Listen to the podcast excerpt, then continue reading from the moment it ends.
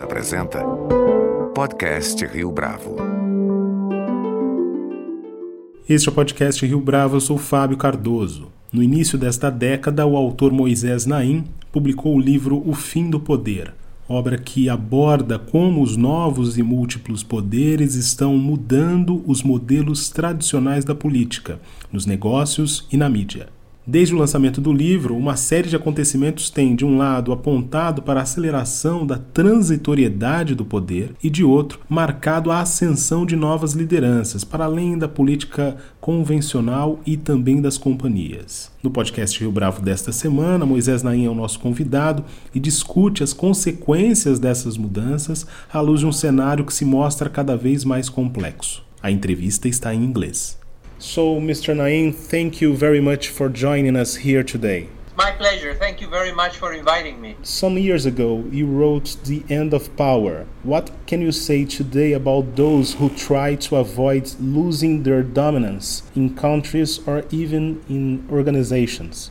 There is a very interesting uh, dynamic between uh, the forces of the dilution, fragmentation, weakening of power that I documented in my book, The End of Power, and the forces of concentration of power.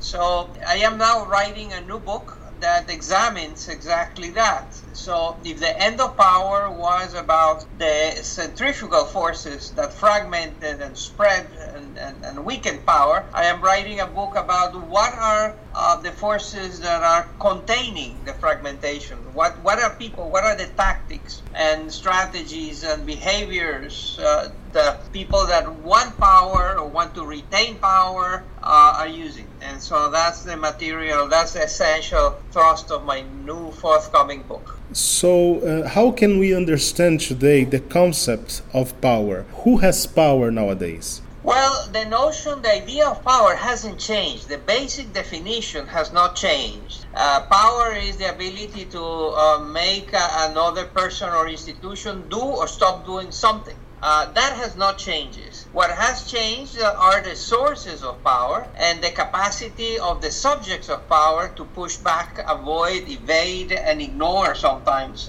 power. So what has changed power now, of course, is uh, in the past power had a lot to do with uh, religion, with uh, ownership of land, uh, and with technology always, uh, and and of course with uh, big armies and and, and, weapons. Um, the, now uh, the, the, what has changed is the nature of weapons, the nature of uh, religion, the nature of uh, big armies, and so that that is rapidly changing. But do you believe that political science or sociology theory is well connected to what's going on today?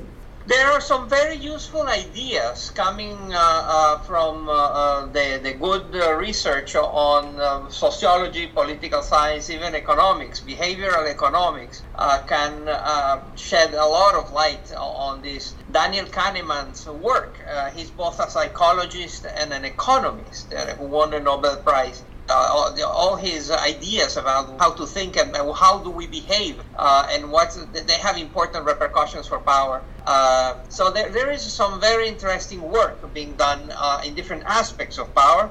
There is not a book that does the entirety of, of what's going on with that power. How governments can avoid mistrust by the population, for instance? Well, it's a little late to avoid mistrust uh, because uh, for the last 10 years, all of the surveys show that, that there was declining trust in societies. Societies and people everywhere, it's everywhere in the world. Um, they don't trust their government, they don't trust the private sector, the, the courts, uh, the media, uh, the bankers, the business people. The, so there is very low levels of trust and the trust has been declining. And so, you know, this has been with us, is a phenomenon that has been with us. In some countries, it has become more acute.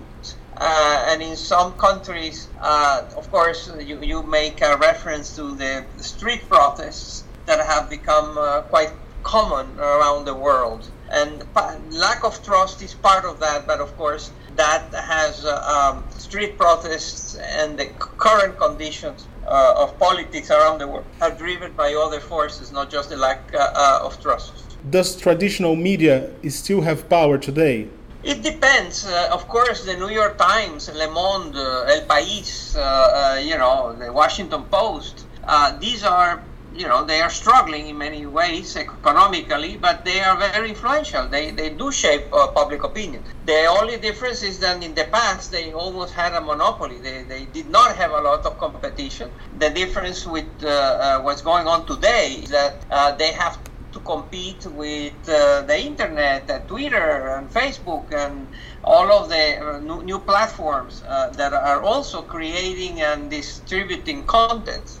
What can we say about social media and its connection with power? Remember, the technology is an instrument, so what matters is not the instrument, but the users of the instrument.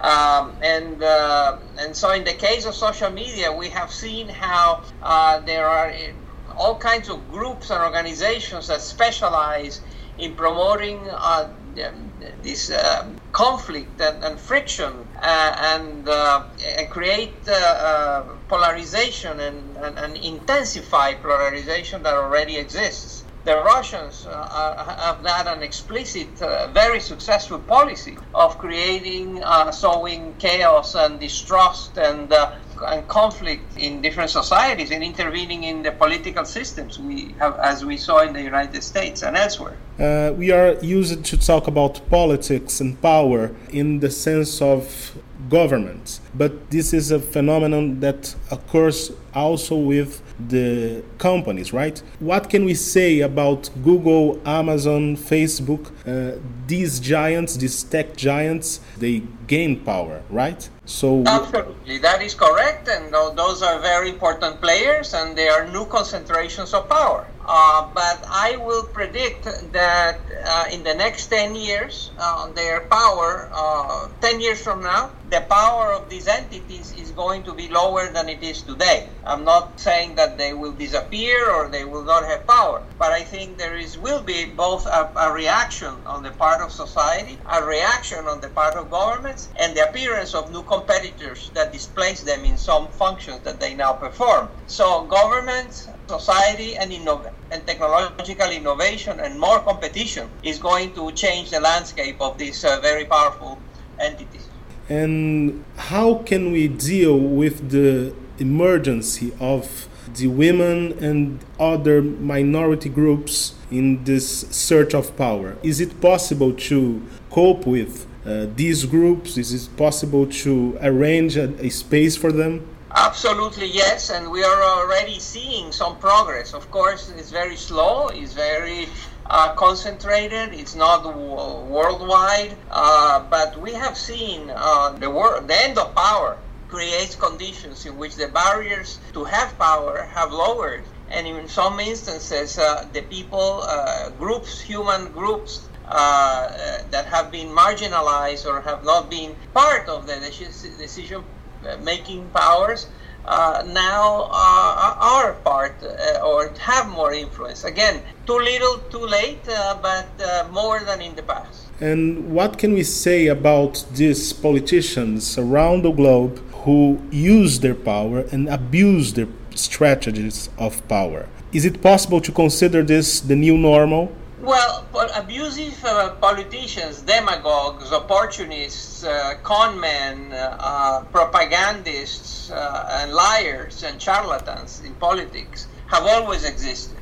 There's nothing new um, with that. And so, what the difference that is new now is that they are uh, given more agency and have been empowered by new conditions and especially new technologies. So, uh, but again, in, we're living in an era in which both uh, a situation and its contradictory situation uh, exist. So there are now more opportunities for charlatans uh, to reach a wide audience thanks to social media. But at the same time, they are caught more frequently because that same social media uh, can create information and knowledge that counters them. Um, so, you know, there is both more charlatans and more risks for charlatans. And what can we say about the rise of these new leaders outside the government? I mean, Greta Thunberg, Malala, what can we say about them? Well, first we have to welcome their existence. It's always good to have uh, disruptors and spoilers and bring people that bring new ideas and that push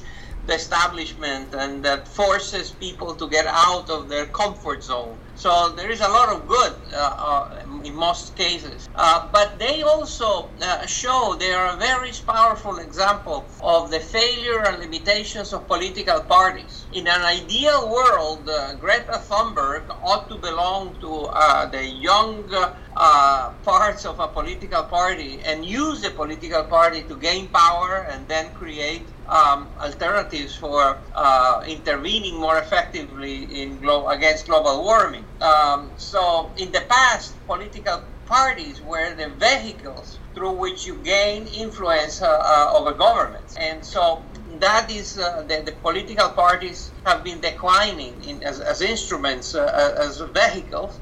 Um, and they have been replaced uh, by movements, by non governmental organizations, by new forms of activism and uh, social organization of civil society. Uh, but I believe that democracy is better off when you have a, few very strong political parties that compete for power and through free and fair elections are periodically removed from power.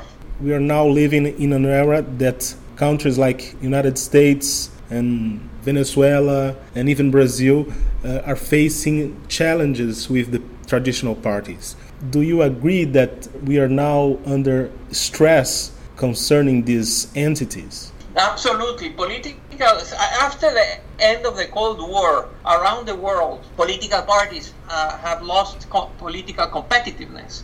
Uh, they are not attractive. A young uh, idealist uh, who wants to change the world, who wants to fight for justice, for equality, for prosperity, uh, for education, or for global warming, the natural uh, house, the natural home for an activist is no longer a political party. They are and political parties uh, have been declining in appeal, and non-governmental organizations and movements have been increasing in appeal around the world. And so, uh, and that is because political parties have been very slow. They are always, uh, very often, they are uh, the home of opportunists and careerists and not idealists. Um, and very often, you know, they are uh, very slow moving. They are entrenched bureaucracies. They are often corrupt, uh, not attractive, and uh, they have lost their capacity to attract and retain talents and, and activists and idealists. Are you an optimist or a pessimist concerning the use of power from now on?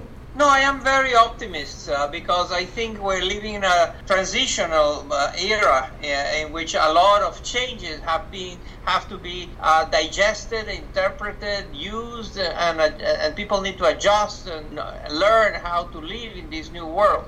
Of course, it's very threatening there is a lot of uh, uncertainty. There is a lot of changes in from the environment to technology to the uh, working conditions to um, inequality. There's a lot of bad things going on, but there is also uh, some uh, uh, there is some very positive trends, and I believe that at the end uh, the positive trends will prevail.